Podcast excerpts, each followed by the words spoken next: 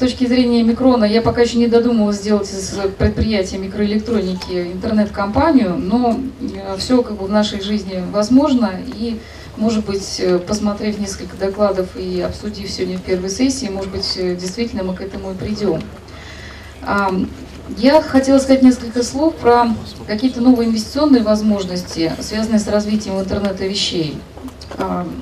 По глобальным технологическим трендам, заявленным в том числе и на этой э, сессии, цифровизация, бигдата, интернет вещей, то, что э, стандартно уже такие три фразы, которые определяют развитие рынка на ближайшие, там, ну не знаю, 5-7 лет. И если смотреть, э, мне хотелось бы как раз в своем докладе обратить больше внимания на такое понятие, как индустриальный интернет, потому что именно он будет являться массовым, в особенности производственный интернет вещей, которые могут создать достаточно большой и интересный новый рынок. Если мы посмотрим на э, отрасль микроэлектроники в мировом ее масштабе, то мы увидим, что э, прогнозы аналитиков говорят о том, что следующий рост э, выручки всех микроэлектронных компаний в мире – он будет основан именно на разработках, связанных с интернетом вещей. И это там больше там, 100 миллиардов долларов э, в следующем пятилетнем прогнозе.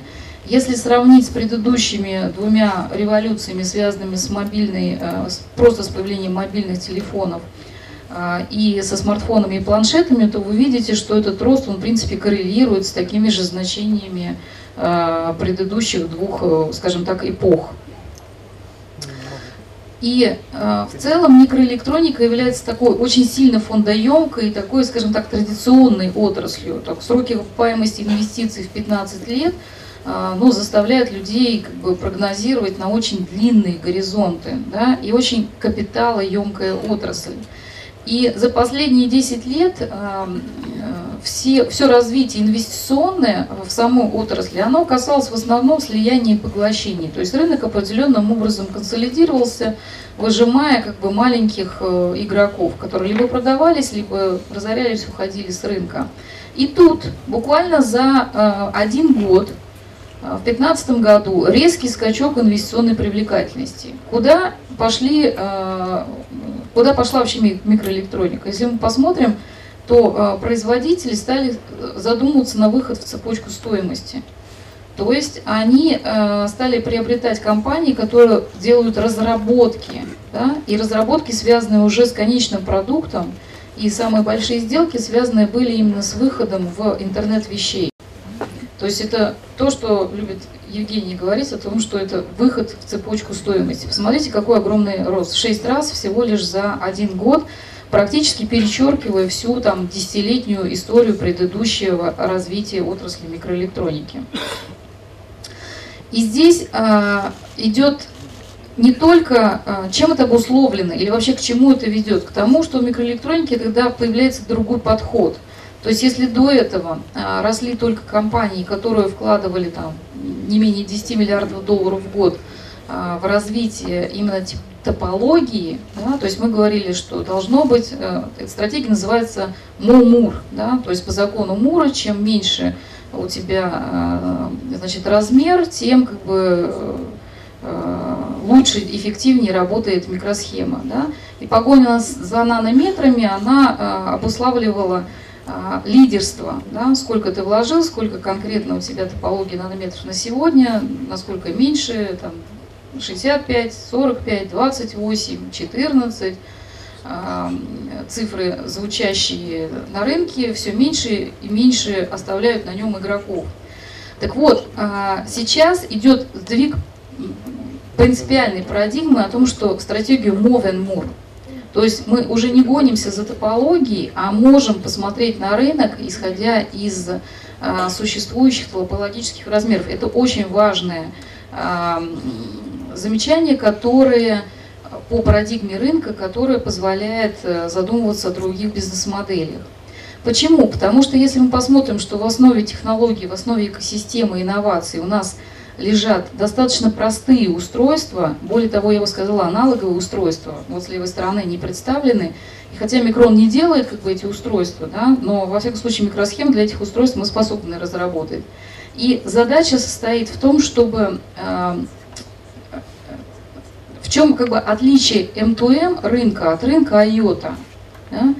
А, то есть есть такое мнение, что облако практически сделало IOT рынок, потому что M2M передачи как бы, информации между машинами, оно существовало достаточно долго.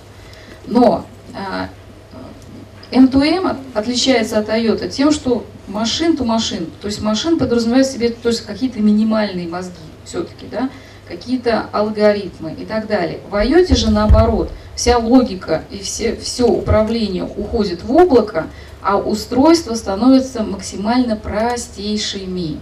И это вот как раз тот шанс, который вообще полностью переформирует рынок, да, и у производителей, в том числе микроэлектроники, появляется новый шанс а, наконец-таки дотянуться до этого массового рынка, потому что для IOTA не нужны а, так называемые очень а, нанометры, как можно меньше его комплектации. А, и задача в этом случае состоит в том, что э, кто формирует рынок, кто быстрее проектирует, кто быстрее выбрасывает продукт, с одной стороны, а второй, кто формирует спрос на, а, соответственно, эти решения. Потому что сами по себе датчики, сенсоры и так далее, они не нужны. То есть нужно продавать решения, которые показывают в конечном итоге, какую бизнес-задачу вы решаете. То есть не просто разбросали датчики, объединили их в какую-то систему, и система позволяет принять какое-то абсолютно решение. И здесь вот э, примеры, каким образом может быть подниматься спрос. Ну вот мне хотелось бы упомянуть о примере, как этим там занимается Ростелеком. Мы просто с ними участвуем совместно в одной из рабочих групп по умному городу, когда они э, рассматривают вопрос внедрения счетчиков учета, причем делая эти счетчики групповыми, да, и э, пытаясь как раз поднять спрос со стороны государства.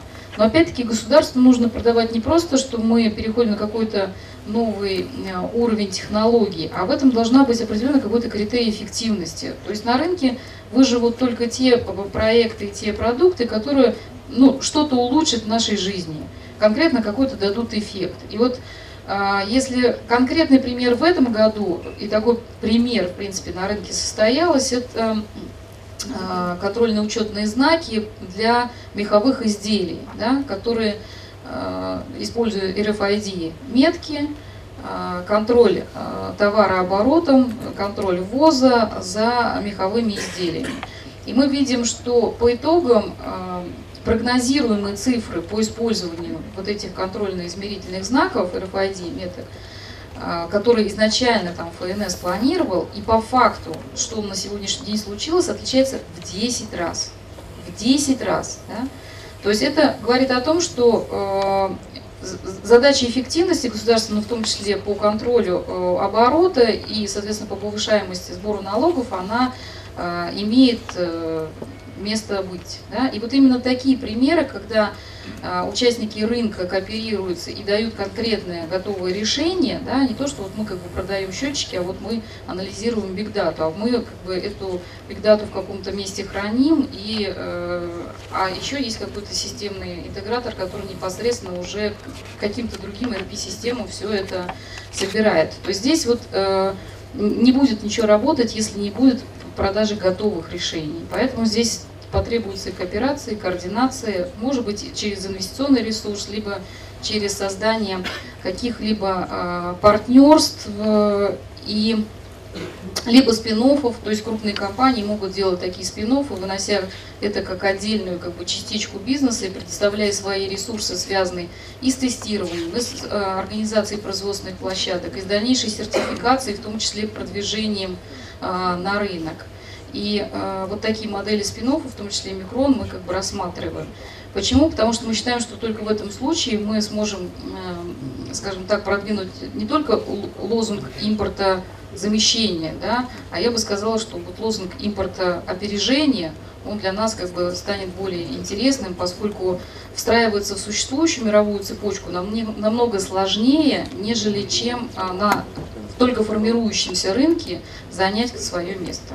Мы предварительно обсуждали еще до этого мероприятия, говорили про деньги. Вот у нас создается впечатление, что люди наверху, не будем конкретно имена называть, они не понимают, что сэкономив, э, условно говоря, 10 миллионов рублей или 100 миллионов рублей, они потеряют миллиарды.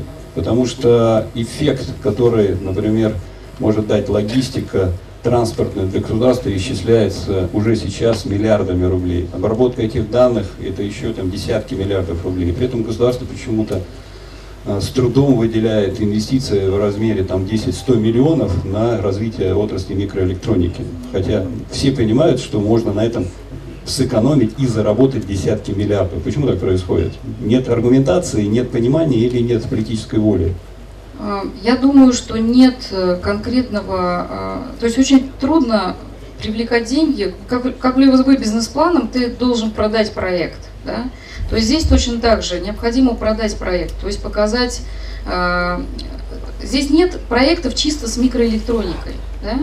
То есть здесь микроэлектроника плюс data, плюс транспорт э, сетевых, плюс ERP-система. То есть это как бы более сложные решения, и поэтому нужно искать способ продавать проекты конкретные, да? Не то, что вот мы можем сделать одну часть, да? Но мы не продадим проект, потому что являясь как бы маленьким элементом системы, да, а, либо мы должны возглавить это движение и сказать, что мы продаем вот, вот такую-то систему, вы получите от нее вот такой-то эффект. Да? А сейчас это в основном выглядит, электроэлектроника там про свое говорит, ребята, занимающиеся бигдатой, говорят про свое, а, значит, э, связь говорит про свое. Ну что, им нужно там увеличить ресурсы и как-то контролировать эту всю систему, в том числе доступ. Поэтому я считаю, что здесь проблема именно в том, что а, сложность этого рынка заключается в том, что много участников должны объединить усилия и продать это как единый продукт. А сколько датчиков вообще нужно, чтобы вот тебе было выгодно получать заказ? Потому что я помню, буквально месяц назад я был на, ну скажем так, тоже на внутреннем на собрании одной крупной компании, которая производит систему хранения обработки данных. И выступил человек и сказал, говорит, у меня коровник, вот у меня там коровы, а вы можете чем-то нам помочь, вам интересно там, с нами взаимодействовать? И человек говорит, о, шикарно, корова, сути, у нее четыре ноги, два уха, нос там, две ноздри, у нее можно датчик на ногу повесить, на уши, а еще в одно место, чтобы запахи мерить, там, и по запахам определять, болеет или нет, еще потливость. Так, я считаю, так, на каждую корову там 100 датчиков, отлично, каждый датчик 3 минуты генерит какую-то информацию, так, у вас коровник 100 коров, это будет 10 тысяч на 3 минуты, и так далее, и так далее. О, слушайте, шикарно, у вас будет там 625 терабайт данных там каждый день, это надо хранилище данных такое-то, и он тут же считает, да, вот система 100 тысяч долларов мы вам поставим, да, ваш коровник шикарно. Девушка так стромно говорит, ой, вы знаете, вот у меня весь бюджет, там, я инвестиционно недавно в банке взяла под 16% годовых, там, 3 миллиона рублей, там, 5 месяцев кредит оформляла. Как мне быть-то? Вы говорите, 100 тысяч, там, сервер, там, на коровник. Вопрос, а что будет тогда? Он говорит, датчики нужны, да, Гульнара, а если вот просто внутри от коровника нет на датчике, кто будет двигателем, чтобы тебе заказ был? Ну, на самом деле, мы уже проговорили о том, что система состоит из э, нескольких элементов, и для того, чтобы э, холодильник кальку... Кальку... конкурировал с, с микроволновкой за то, чтобы ресурс потреблять, здесь вопрос э, еще в основном в бигдате, в размещении и в аналитике, в этих алгоритмах. И стоимость вот в этой всей этой экосистеме, стоимость э, чипов, на самом деле, если она составит там 5% от вообще всей стоимости системы, это будет очень хороший показатель. И э, в этом случае, в зависимости, если во всех отраслях начинают появляться такие а, такой рынок, да, то он может измеряться там не просто миллионами, а миллиардами штук э, этих микрочипов, да, которые будут достаточно дешевыми, простыми. И э, это тот самый шанс для микроэлектроники, поскольку на сегодняшний день э, микроэлектроника России практически очень мало выпускает микросхем для гражданского применения. И ну, это, я считаю, что это задача в том числе.